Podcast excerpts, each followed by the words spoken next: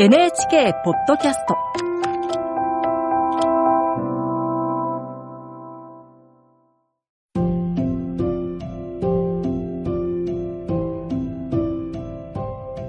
こんばんは、尾崎世界観です。8月31日の夜に栄養こそ。生きるのが辛いと感じている10代の居場所となることを目指して、NHK では2017年から8月31日の夜にという番組を放送しています。このポッドキャストは9月1日まで毎晩配信していきます。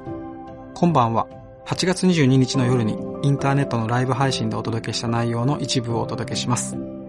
私、尾崎世界観とモチベーショナルスピーカーのヒカリンチョさん、芸人タンポポの白鳥久美子さん、フリースクールを広げる活動をしている前北海さんの4人で10代の皆さんの気持ちを聞かせていただきました。それではどうぞ。えー、続けて投稿をご紹介します。今度は人の視線が気になるという思いを綴ってくれた投稿です。前北さん、朗読お願いします。はい、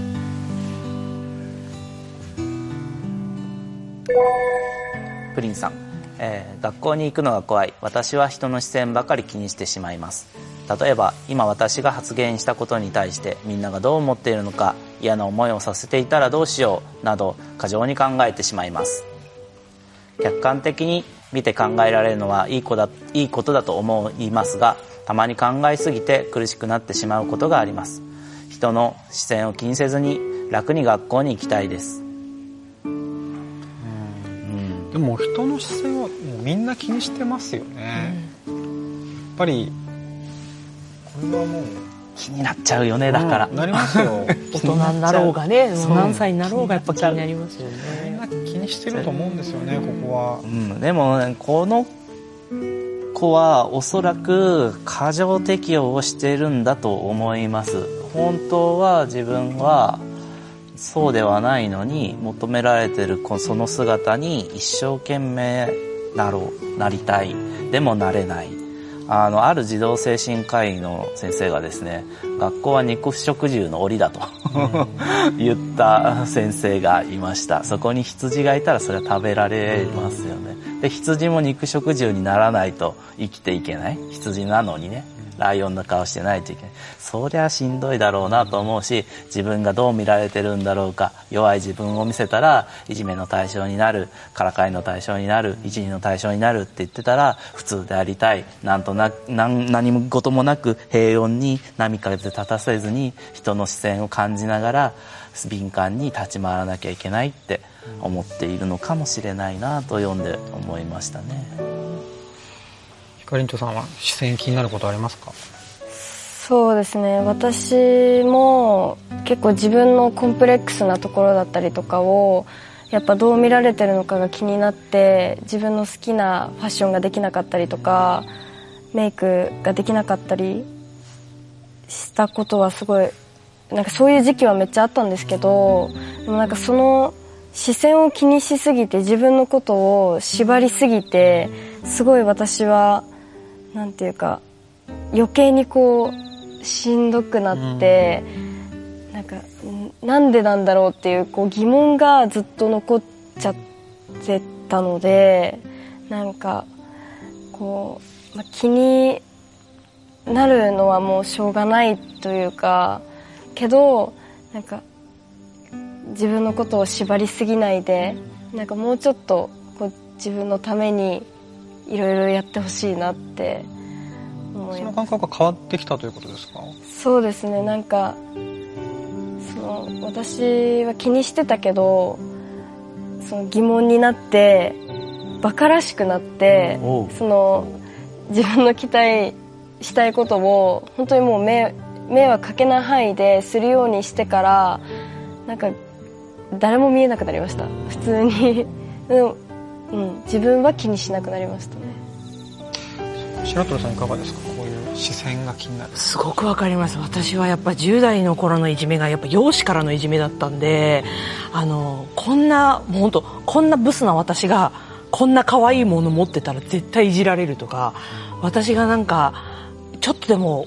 色気を出そうもんなら絶対何か言われるとかそんなことばっかり考えてできるだけ本当目立たないように地味なようにこうなんか真っ黒い自分でいて影になってれば大丈夫だからなんていうことすごく考えてましたから。で大人になってもやっぱそれってなかなか消えなくてやっぱりどうやっても今の私がこれやったらなんか悪口言われるかなとかってやっぱ今になっても気になっちゃうとこありますし。うんだからすごくわかりますね。だからなんか私はなんでそうなっちゃうのかなと思った時にやっぱ学校ってヒエラルキーが私たちの頃なんて特にあって、そうね。一軍の女子と、一軍の女子が言ったことが絶対みたいな時期があったからこれがまたみんな平等だったら多分言われたこと気にしないと思うんですよね。上から言われたことをすごく敏感にあああの人に言われたらまた広まって嫌われちゃうとかなんかやっぱなんかそのスクールカーストみたいなものも結構ひうん人の目を気にする原因になってたりしたのかななんて SNS でいうとフォロワーが多い人の意見みたいな感じですよね。そうですね。本当その通りですね、やっぱりそうやって言われていくと今度は先回りして自分がそそれをき考えてしまうようになるんですね。そうですね。言われないようにあのな何もまあ影になるしかないと思ってやってましたね、でもこう一方で皆さんこう人の視線をもらう お立場に今いてどどう消化されてきたんですか？それにすごい気になって。私はやっぱ芸人になって変わりましたね。なんかやっぱ芸人になってそのいじめられたエピソードとかで先輩が笑ってくれるとかそれめっちゃ面白い話やんとか言ってくれるようになってあ私が経験したことって何にもあの捨てるところがなかったんだってあ人笑いあの人がいじめてくれたおかげで人笑い取れたぞみたいになったおかげでなんかちょっと、うん、自信がついたじゃないけど自分を否定する行為が減ったかなっていうのはありますね。だからなんかその誰かにやっぱ認められたからですよね。あいじめられてたんだ。そうかよく頑張ったなって言ってくれる芸人の仲間とかがいたからっていうのは大きかったのかなと思いますけど、ね、笑いっていうのは本当すごいですよね。一番根底から覆さなければ生まれない表現だと思う。笑うっていうのは本当に大変だと思うしそれを引き出すっていうことがすごいと思ってますね僕は。やっぱり、うん、芸人さん尊敬してますね。音楽の場合は、まあ、大勢の前でやることがあって特に今夏なんで各地で夏フェスというものがあってライブしてますけど結構気になって SNS の書き込みとかも見るんですけどあのめちゃくちゃ盛り上がったライブでも必ずなんかあいつなんか気持ち悪いくせに調子乗ったこと言ってたなとか書く人がいいるんですね。一つ見るとものすごい気になる。ゴキブリと一緒で100匹いるっていうから1匹いると。すごい気になっちゃうんですよね。で次なんか言うこととか変えなきゃいけないかなと思うんですけどでもいざやっぱりものすごいこう歓声を浴びて好意を向けてもらうと、まあ、そういう気持ちも全部消えちゃうんででまた見てああと思うの。ことの繰り返しなんですけど。でもやっぱりそういうなんかどうしようかなって迷ってたけどやそこに立つとそれが一瞬で消えちゃうっていう状況にそういう場にいられることがまあ幸せだなとも思いますね。だからそういうネガティブな意見というのも、うんまあ、マイナスな面だけじゃないです、まあ、腹腹立ちますけど。うん。でも本当にねこの場にそんな人間がいるのかと思うと信じられなくなる瞬間ありますね。たった一人かもしれないけどなんかすごく大勢に感じちゃったりしますよね。はい、本当は全員笑ってるんじゃないかとか思っちゃうんですよね。ね。はやっぱ悪口とかの力ってすごいですよ。そうですね。うんやっぱあの言葉の暴力っていうのは本当凄まじいなと思います。うん。使い方によってはすごくこういいエネルギーになることもあるんですけどね、皆さん今夜も聞いていただきありがとうございました。